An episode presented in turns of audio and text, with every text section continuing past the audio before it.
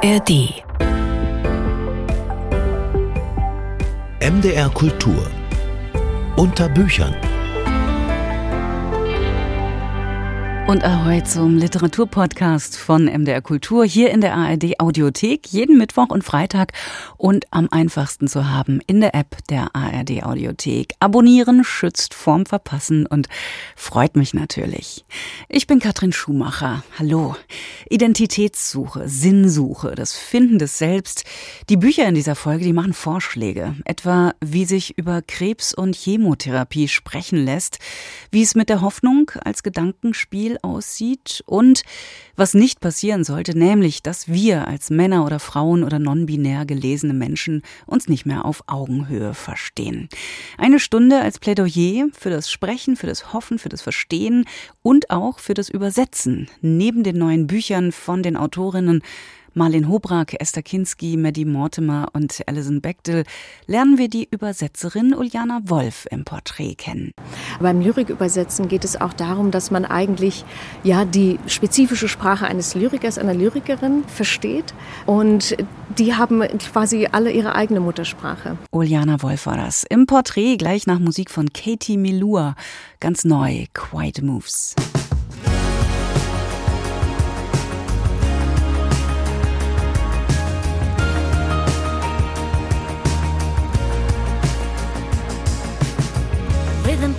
Ascending chords are all I hear. A voice that tells me I can't dance won't disappear. Seconds are making my heart and my head go ba-dum, ba-dum, ba-dum. Having you here makes that all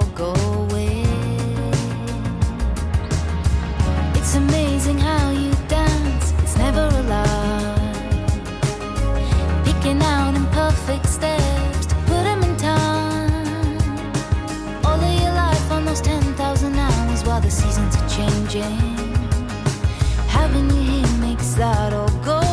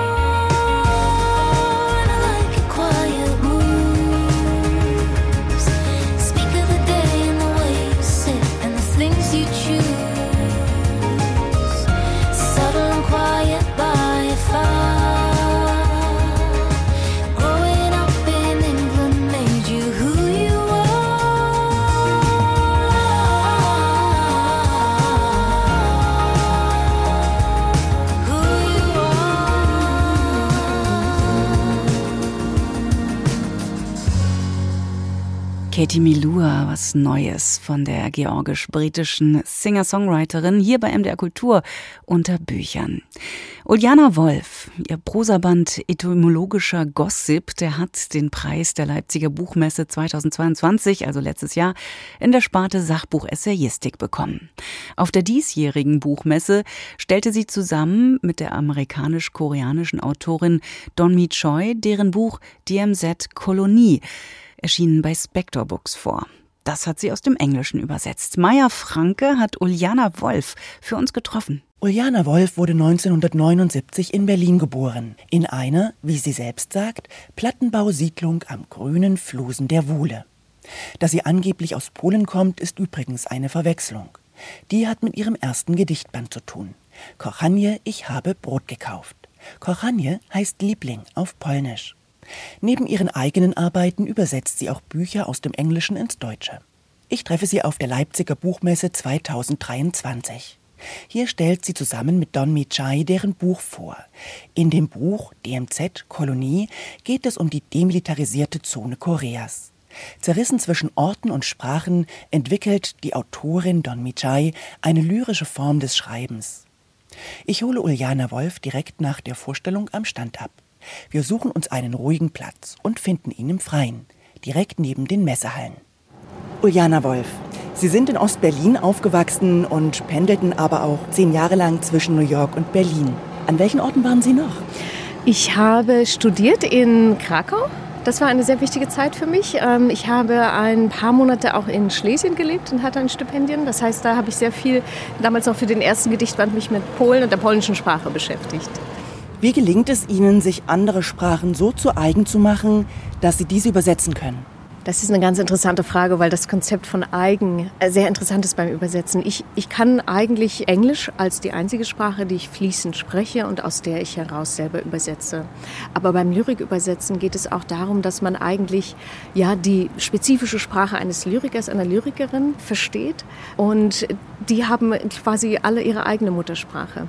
Und beim Nachdichten aus anderen Sprachen von Gedichten geht es deshalb auch oft so, dass man mit Tandems zusammenarbeitet und aus Sprachen übersetzt, die man nicht so gut kann oder nur ein bisschen kann. Ich übersetze aus dem Belarussischen, aus dem Polnischen. Die Sprachen ähm, des Ostens sind mir vertraut, weil ich lange Russisch gehabt habe in der Schule. Ähm, aber ich könnte es sozusagen nicht alleine, sondern ich arbeite dann immer in Tandems. Und das andere ist, dass ich mich sehr interessiere für Lyrik, die mehrsprachig operiert, die translingual ist, die Sprachen mischt und dadurch überhaupt diese Vorstellung des eigenen oder sich etwas zu eigenen machen auch äh, in Frage stellt und unterwandert, so dass man sagen könnte, eigentlich beim Übersetzen ist es vielleicht eher das ähm, das Fremdwerden statt das zu eigen machen, das ich übersetze. Ich hake da gleich mal ein. Ähm, welchen Standard bzw. welchen Qualitätsanspruch legen Sie an Ihre eigenen Arbeiten? Ja, beim Gedicht muss man sagen, ist es ähm, äh, gibt es einerseits natürlich das Inhaltliche, etwas, das transportiert wird, aber andererseits das Gedicht ist ein Klangkörper. Es transportiert unglaublich viel durch die Art, wie äh, Rhythmus funktioniert, wie ähm, Melodien funktionieren, wie Konsonanten und Vokale miteinander agieren. Das sieht man auch gerade bei dem Gedichtband von äh, Don Miche, den ich gerade übersetzt habe, in dem äh, teilweise koreanische äh, Worte oder Klänge ins Englische reingehen und ihn aufbrechen. Haben Sie dafür ein Beispiel? Ja, zum Beispiel gibt es in dem Gedichtband, den ich gerade übersetzt habe von Don Miche, DMZ Colony, eine Wortreihe Return, Return, Return. Ich kehre zurück, ich kehre zurück, der geäußert wird von Schneegänsen. Das ist der Ruf der Schneegänse, den die Lyrikerin, die Übersetzerin übersetzt. Ich habe übersetzt zurück, zurück, zurück, zurück, zurück und habe dann gemerkt, dass in diesem Zurück, sowohl im Klang als auch im Z, im Grunde diese Schneegänse, dieser, dieser, dieser Vogelzug, den sie beschreibt, mit übersetzt wird. Das war eine sehr glückliche Fügung. Manchmal ist es nicht so, dass der Wortkörper auch im Deutschen diesen Vogelzug mit übersetzt. Ein kleiner Einblick in das Arbeiten von Uljana Wolf, Übersetzerin und Autorin. Maja Franke hat sie für uns auf der Buchmesse getroffen. Und hier nochmal die Weiterlestitel. Don Mi Choi, DMZ Kolonie, erschienen bei Spector Books, übersetzt von Uljana Wolf. Und der preisgekrönte Band von Uljana Wolf, Etymologischer Gossip, erschienen bei Cookbooks Berlin. Und wenn Sie Lust haben auf mehr Gespräche zum Übersetzen auf unserer Buchmesse, Buchmessenbühne von MDR Kultur. Da haben wir dazu eine eigene Gesprächsreihe gehabt. Ist alles nachzuhören auf unserer Website mdrkultur.de und am besten ganz einfach Buchmesse, MDR Kultur und Gespräche in die Suchmaschine eingeben. Dann poppt's gleich als erstes auf. Golden lines in golden square. Salutations fill the air, oh gravity. It follows me wherever I go. Find the child inside of me. His rusty key will set him free, oh gravity it follows me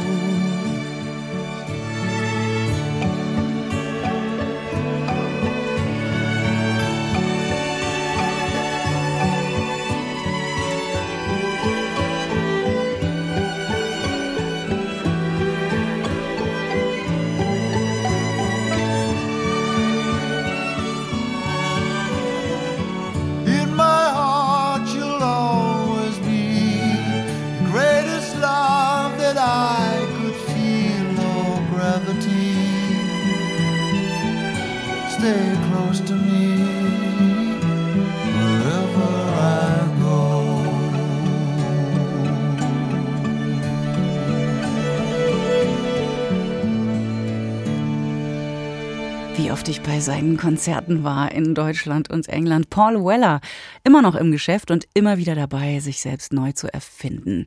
Das hier war eine Liebesballade von 2018, Gravity, hier bei Unterbüchern von MDR Kultur. Es gibt Tabuthemen, auch in der Literatur, oder wie soll man sagen, Themen, die irgendwie nicht so ganz literaturwürdig erscheinen.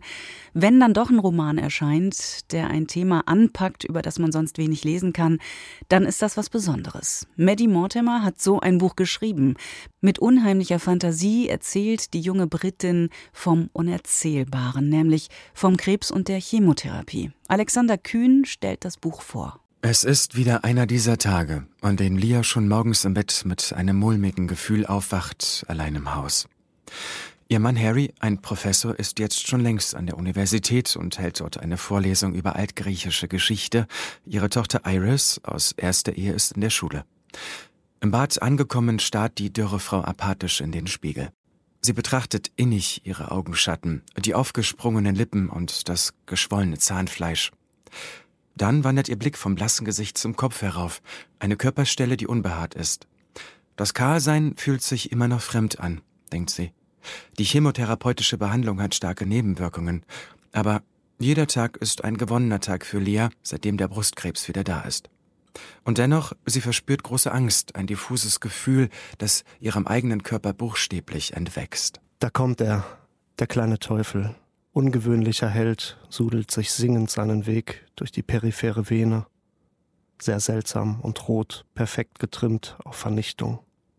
Für einen kurzen Moment, schamrot schnell, schlüpft und schlingert ein banges Etwas in mir drin.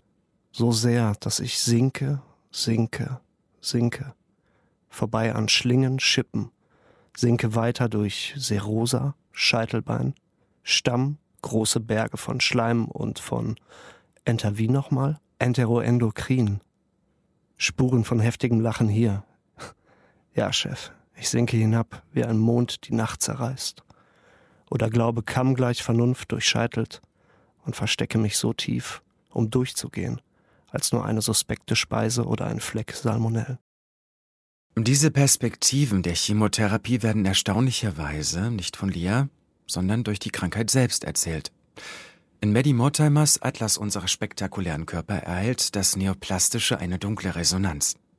Diese ist eine quasi zweite innere Stimme, die neben dem omnipräsenten Tod als Bewusstsein agiert und Lias Empfinden wie auch Erinnerungen vielschichtig konterkariert. Ihre Kinderjahre in einem Pfarrhaus, das Verzweifeln an der ersten großen Liebe, der familiäre Alltag oder die Beziehung zu ihrer Tochter Iris.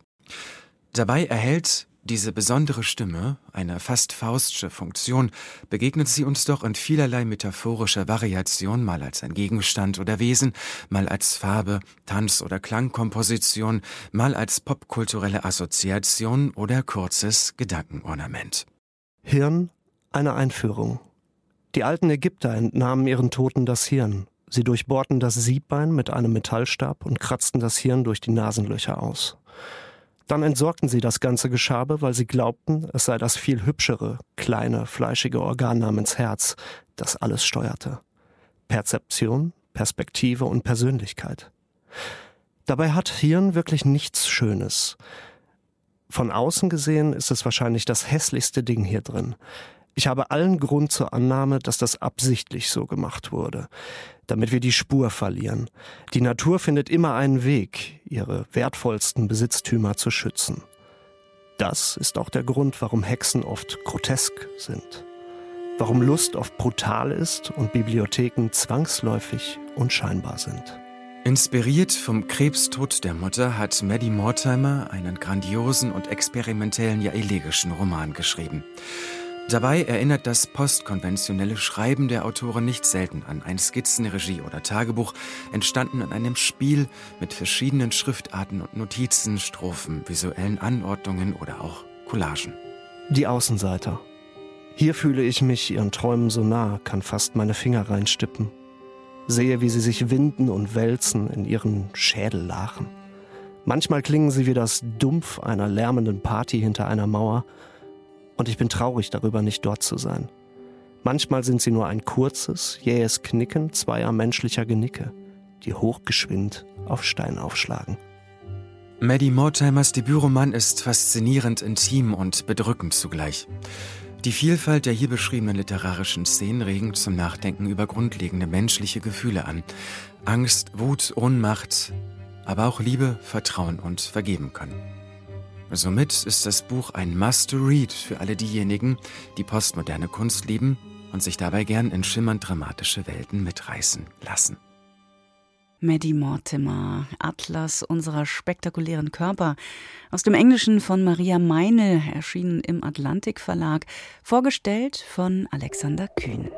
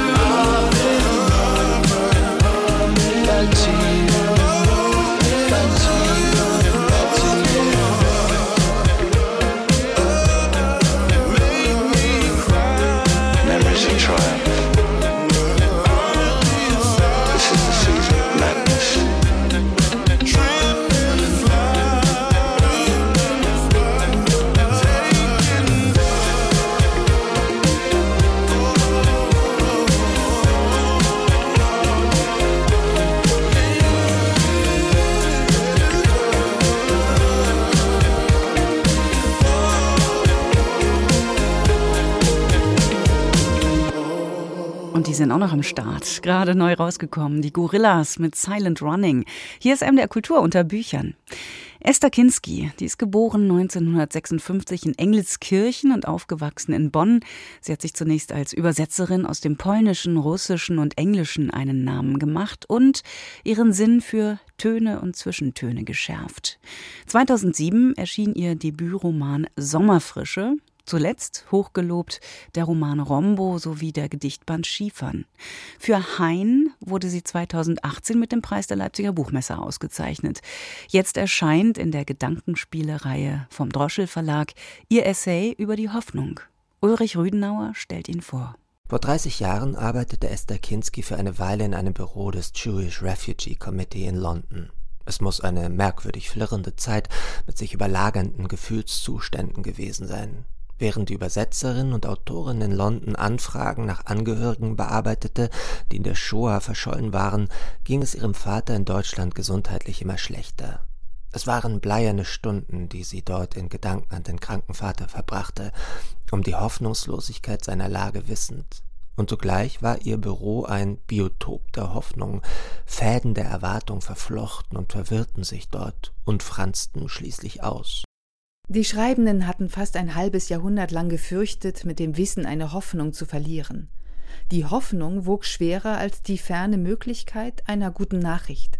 Auf den ersten Seiten ihres schmalen Essays Gedankenspiel über die Hoffnung spannt Esther Kinski einen großen Bedeutungshorizont auf. Einerseits die Hoffnung, die selbst der Hoffnungslosigkeit noch innewohnt und manchmal nah an eine Illusion und magische Beschwörung reicht, Andererseits die Hoffnung als lebenserhaltendes, mutmachendes Konzept, diese Flieh- und Schubkraft des Menschenlebens, wie die Autorin es nennt.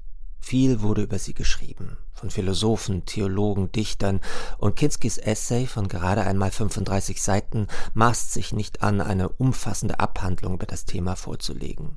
Es geht, der Titel Gedankenspiele sagt es, um eine assoziative, leichthändige Auseinandersetzung, nicht allerdings um eine verspielte oder unernste.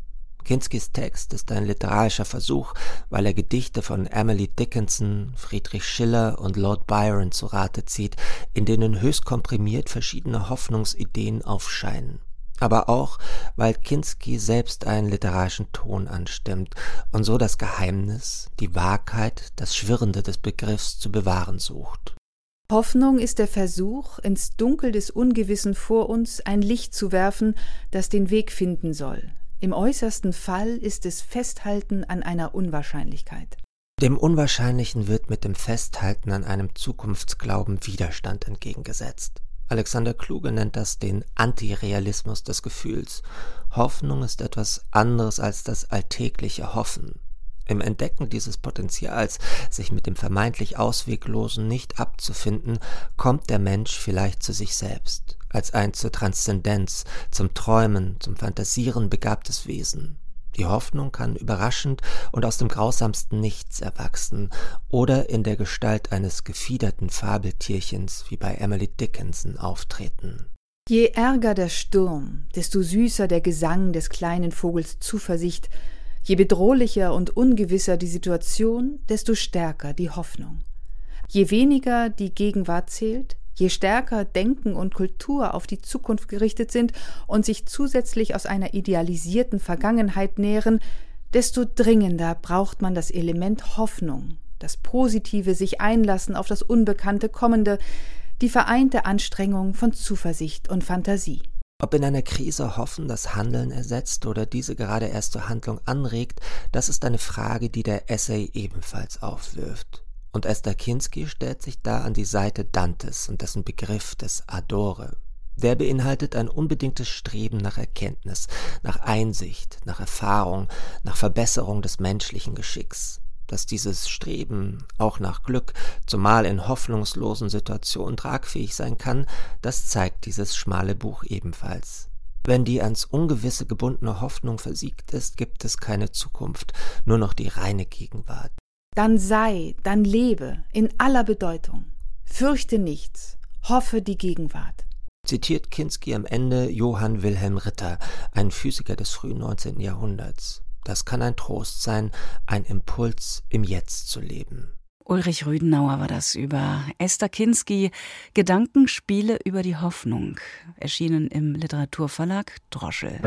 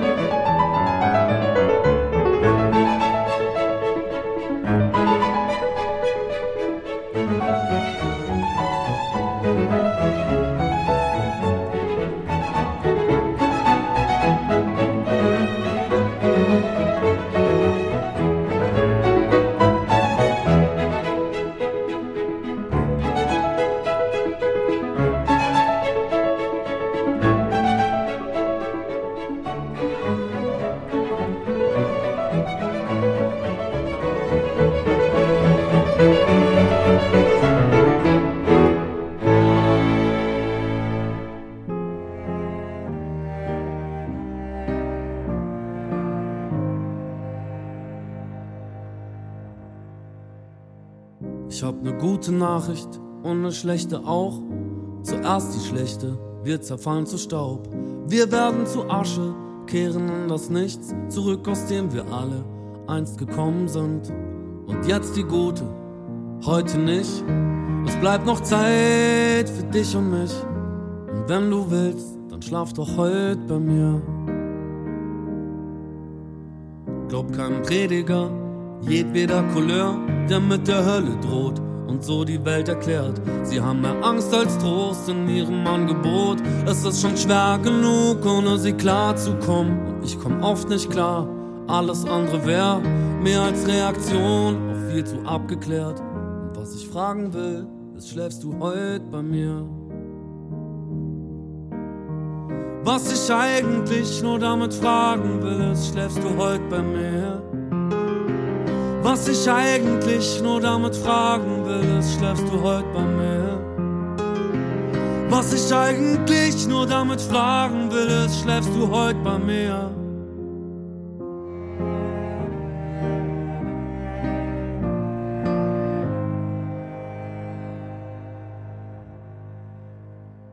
Ich hab ne gute Nachricht und ne schlechte auch. Zuerst die schlechte, alles hört mal auf. Der ganze Planet ist darauf angelegt, dass er irgendwann in der Sonne verglüht. Und jetzt die gute, heute nicht. Es bleibt noch Zeit für dich und mich. Und wenn du willst, dann schlaf doch heute bei mir. Das Dilemma, das wir schon das Ende kennen, zwingt uns ja nicht dazu, es hier nicht schön zu finden. Wie unwahrscheinlich war, dass wir uns treffen hier. Eine Milliarde Sterne mussten explodieren. Sechs am Lotto ist dagegen lächerlich, denn es bleibt noch Zeit für dich und mich. Und wenn du willst, dann schlaf doch heute bei mir. Was ich eigentlich nur damit fragen will, ist, schläfst du heute bei mir? Was ich eigentlich nur damit fragen will, ist, schläfst du heute bei mir? Was ich eigentlich nur damit fragen will, ist, schläfst du heute bei mir?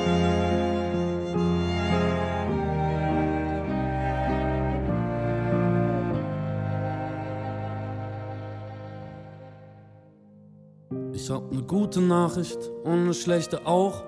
Danger Dan mit Eine gute Nachricht hier in der Literaturstunde von MDR Kultur unter Büchern jeden Mittwoch frisch in der ARD Audiothek. Die Amerikanerin Alison Bechdel wurde mit einem Comic bekannt, in dem sie die Geschichte ihres schwulen Vaters erzählte und von ihrem eigenen Coming-out berichtete.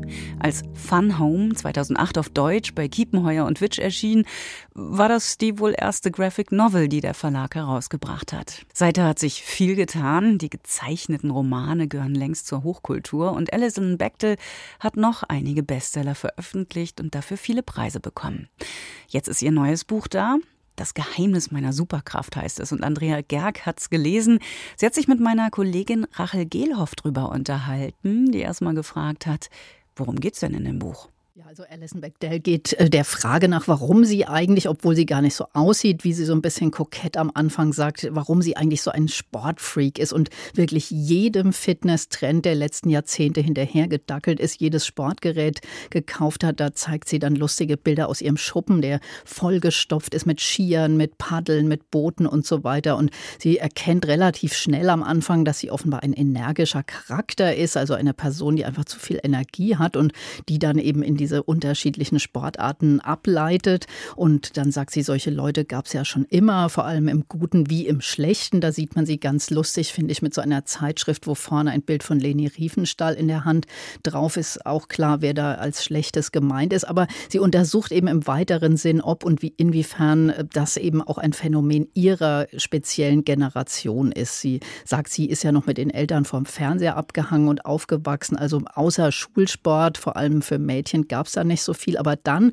als Teenagerin in dieser Orientierungslosigkeit der Pubertät entdeckt sie das Laufen. Damals noch ohne Trainingskleidung und all diesen teuren Sachen, die man inzwischen dazu kaufen kann. Und das steigert sich bei ihr immer mehr. Dann kommt das Skifahren, dann kommen die ersten Outdoor-Läden, wo sie im Internet ganz viel bestellt. Und damit öffnet sich für sie eine neue Welt und irgendwie auch immer eine andere Identität. Das ist ein Weg, den Sie jetzt skizziert haben, Andrea Gerg, und das sind Entdeckungen, die sicher manche nachvollziehen können aus dem eigenen Leben, die gerade zuhören. Als Plot für ein ganzes Buch, denke ich mir, reicht es wohl eher nicht. Und entlang der wechselnden Sportarten nur ihr Leben zu erzählen und zu zeichnen, das hat Alison Bechdel wahrscheinlich nicht im Sinn, oder? Na, nicht ganz. Also ich muss sagen, ähm, am Anfang fand ich die Idee bestechend und dann, wenn man es aber bis zu Ende, bis auf diese 240 Seiten liest, hat es schon ein bisschen was Redundantes mit diesen Sportarten. Aber zum Glück Glück ist das nicht alles, was sie macht, denn schon nach wenigen Seiten taucht da so eine Zeitgeist-Wegrückmaschine, also die heißt wirklich so oh, im hätte Bild ich auch auf. gern. Das wäre ganz gut. Und dann switcht sie zum Beispiel zu Jack Kerouac und der Beat Generation, also in die 70er und von da zurück ins 18. Jahrhundert zu den Romantikern William Wordsworth und Samuel Taylor Coleridge, die ja auch so eine Gegenkultur gelebt haben. Und an die assoziiert sie quasi, weil sie eben sagt, dass ihr lebenslanges Streben nach Fitness offenbar in so einer Art progressiven schriftstellerischen Tradition steht, weil, sagt sie, all diese Dichter genau wie sie selbst auf der Suche nach innerer Transformation waren. Und um nichts anderes, sagt Bechdel, geht es ja bei so Grenzerfahrungen, die jetzt der Sport, und da ist dann wirklich egal welcher, einem ermöglicht. Also sie schreibt nicht nur über Fitness, sondern Sie sagt das, ich zitiere mal, über Fitness als mein Medium für etwas ganz anderes. Also zum mhm. Beispiel, dass die Erfahrung, dass äh, man manchmal, wenn man so an die Grenze kommt, ja das Gefühl hat, dass wirklich Geist und Körper eins werden, weil man gar nicht mehr denken kann vor ja. Überanstrengung. Und da kommt sie eben auf diese alte Frage, was ist eigentlich Geist und Körper? Wer hat alles darüber nachgedacht? Also, aber was steckt auch zum Beispiel hinter dieser ständigen Selbstoptimierung? Ist das nicht auch ein Kampf gegen die Angst vor dem Tod? Also, sie stößt ganz viele Philosophien philosophische Fragen an, die ja in diesem scheinbar oberflächlichen Sportphänomen oder Fitnesswahn auch tatsächlich ja mit drinstecken. Und wenn man ihnen zuhört, dann hat man ja jetzt schon eigentlich einen, einen Kreisel im Kopf von all den vielen Ebenen, die sein könnten. Äh, ich frage mich, wie das aufgebaut ist. Also sie hat so verschiedene große Kapitel. Es fängt mit den 60er Jahren an, als sie noch Baby und Kind ist. Und es geht bis in die Zeit ab 2010 und ihre 50er. Und da ist immer zum Kapitel Auftakt so eine Schwarz-Weiß-Zeichnung, wo links eben 2010er und rechts diese 50er stehen. Und es ist also wie eigentlich alle ihre Bücher eine autobiografische Erzählung. Passt ja auch total in diesen Autofiktionsboom, den wir gerade haben. Sie hat ja, Sie haben es auch schon gesagt, die Geschichte ihrer Eltern schon erzählt von ihrem homosexuellen Vater Vater, der eben ungeoutet gelebt hat und auch Selbstmord begangen hat. Das war eben Fun Home. Dann hat sie in ähm, Wer ist hier die Mutter, die Geschichte ihrer Mutter erzählt. Und diese Familie, die ja auch durchaus problematisch ist und offenbar auch ein Grund ist, wogegen sie anrennt mit diesem Sport, ähm, die taucht natürlich auch auf. Das hängt auch mit ihrem Coming Out zusammen. Aber es ist eben, wie gesagt, auch ein Konglomerat, wo es auch immer wieder in die Zeit- und Literaturgeschichte geht, zu den Romantikern, zu Emerson und Margaret Fuller, die auch so mystische Erlebnisse hatten wie sie. Und es geht ins Yoga, in den Buddhismus rein. Also überall dahin, wo es eben darum geht, wie man Selbsterkenntnis findet oder Selbstverwirklichung in einem sehr weiten Sinn und mit sehr verschiedenen Methoden. Jetzt sind wir auf der Sprach, auf der fühlenden, auf der ja, kognitiven Ebene und auch des Nachdenkens der Ebene. Aber jetzt kommen wir zur Bildsprache und ich fände es sehr schön, wenn Sie uns beschreiben könnten oder skizzieren, wie Alison Bechtel sowas Kompliziertes in, in, ja, in Zeichnungen bringt. Ich kann es mir nicht vorstellen. Ja, sie zeichnet ja ganz detailgenau und ganz realistisch eigentlich, muss man sagen. Also wenn es darum geht, äh, dass sie am Arbeiten ist, dann sieht man sie tatsächlich, ähm, also ihr alter Ego als Comicfigur da am Schreibtisch sitzen, Haufen Bücher drumherum, ein Glas äh, Bier in der Hand und eine Lampe dazu. Und das alles mit einem fein konturierten Strich. Und dann hat sie oft so aquarellig getuschte Farben und Hintergründe und äh, zieht da auch manchmal dann so eine Farbe ein bisschen wie ein Motiv durch. Also einmal ist ein Kapitel, wo alle so ein zitroniges Gelb als T-Shirt tragen und der Rest ist eben in diesem pastelligen gehalten wie so alte Fotografien. Und dazwischen sind dann aber eben, wie ich gesagt habe, schon mal diese Kapitelunterteilungen, aber auch oft so zweiseitige, großformatigere Zeichnungen in Schwarz-Weiß und Grau. Zum Beispiel einmal ist sehr schön ein Haus im Wald, so mit Tusche gezeichnet, aber dann noch zwei eben fein fein und bunt gezeichnete Bilder aus der gerade erzählten Geschichte da so reingesetzt. Also da passiert sehr viel auf dieser Bildebene, aber es gibt eben auch, und das ist ja ungewöhnlich für Graphic Novels, sehr, sehr, sehr viel Text zu lesen. Also der Ausdruck grafischer Roman, der passt hier wirklich wie die Faust aufs Auge. Und in dem Text ist natürlich sehr viel drin von dem, was wir schon besprochen haben, was die eigene Identitätssuche betrifft. Aber eben auch diese Frage, die sie natürlich bis zuletzt nicht wirklich beantwortet, was denn nun das Geheimnis der eigenen Superkraft sein könnte. Andrea Gerg über Alison Bechdel, das Geheimnis meiner Superkraft, erschienen bei Kiepenheuer und Witsch, übersetzt von Thomas Plätzinger und Tobias Schnettler.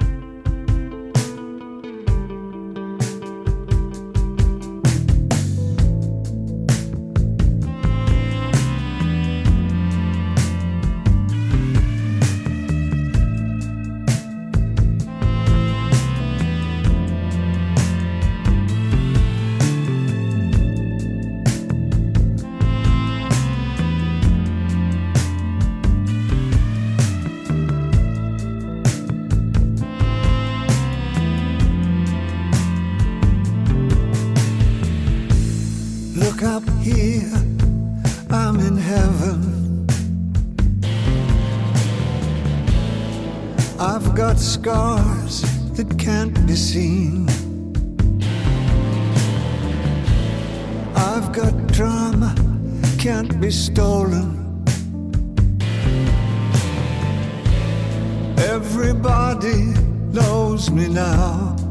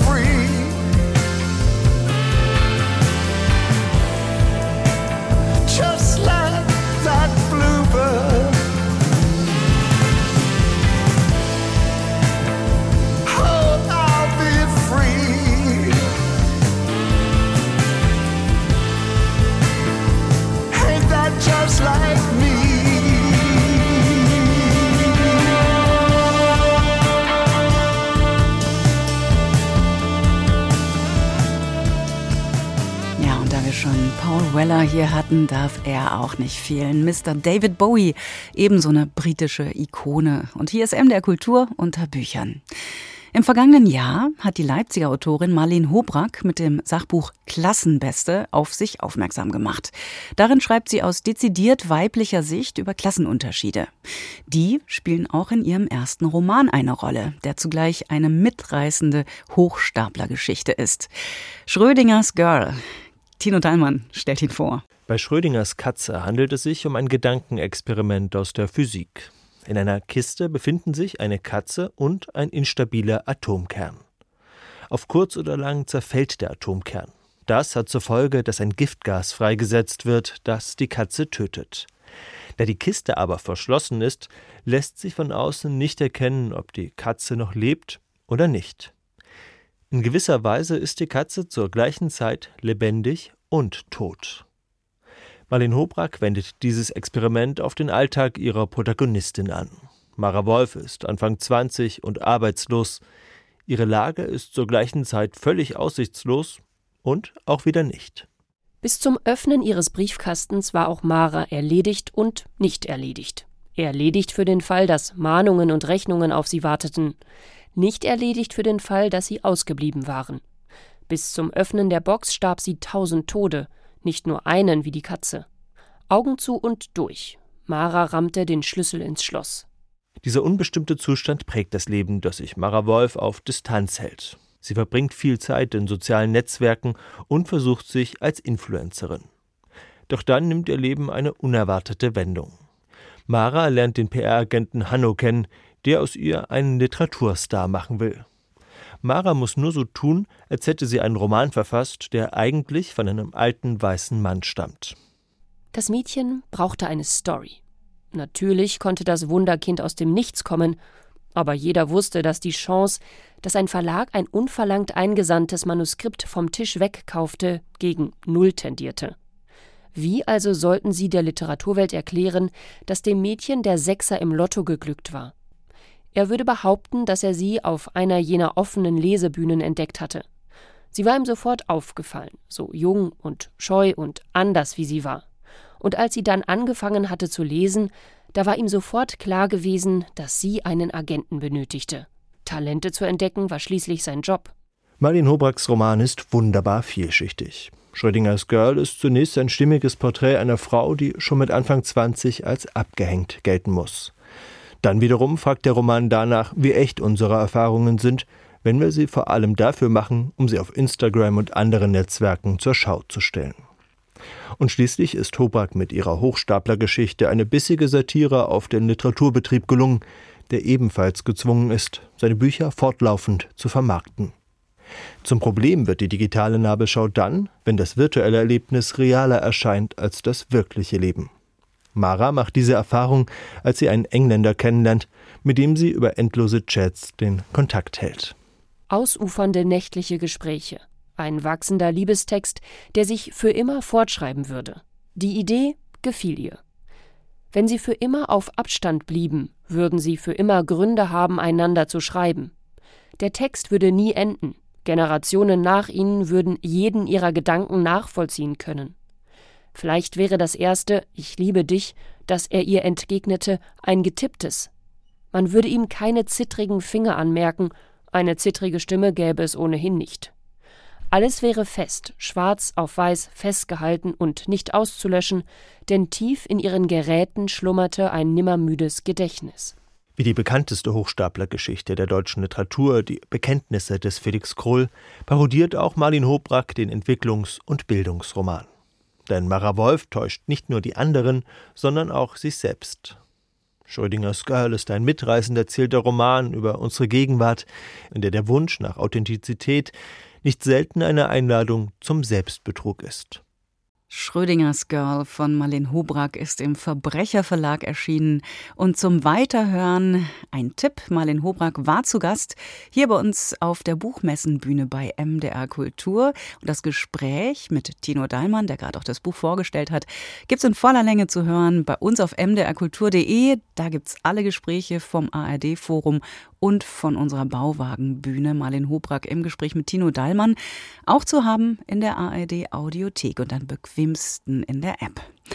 Ja, und damit gutes Lesen und Literatur hören. Das war in der Kultur unter Büchern. Dies eine Folge mit weiblichen Positionen zum Sprechen, Hoffen, Verstehen und Übersetzen. Ich bin Katrin Schumacher und sag Ahoi, ab in die Zeilen. Bis zum nächsten Mal.